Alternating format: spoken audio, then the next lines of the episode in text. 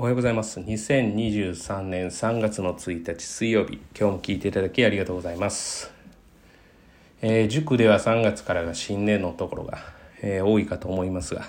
あ、地学堂でも3月からが新年度で、まあ、新年度というと、まあ、新しいということで、まあ、何かしらですね変化をしたいと、まあ、本気で変えたいと思っている人には本当にチャンスの機会だと思いますので、まあ、本気で変えたいというふうに思っている、えー子どもたちは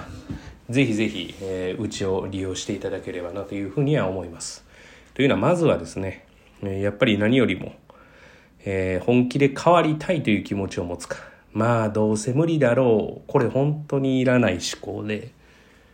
まあどうせなら突き抜けてやってやるぞということを、えー思い込むっていうことは非常に大事です。なぜならそれを思う思わないにリスクは一つもないからですね。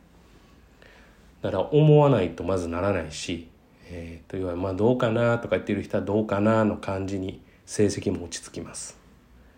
だからおやってやるぞという、えー絶対これするぞ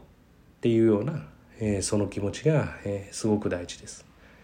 まあいいかなの人はまあいいと。だからぜひぜひですね、まあ、本気で成績を上げたいんだというふうに、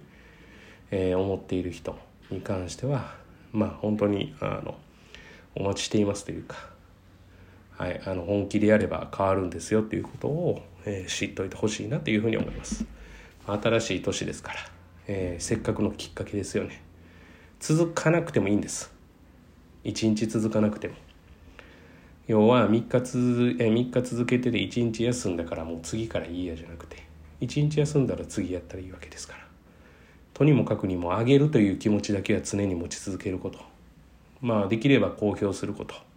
が大事かなというふうに思います、えー短いですが、えー皆さん、えー新年度頑張ってやっていきませんかということですね。以上となります、えー今日もちょっと短かったですけれども聞いていただきありがとうございました。今日一日が皆様にとっていい一日となることを願いまして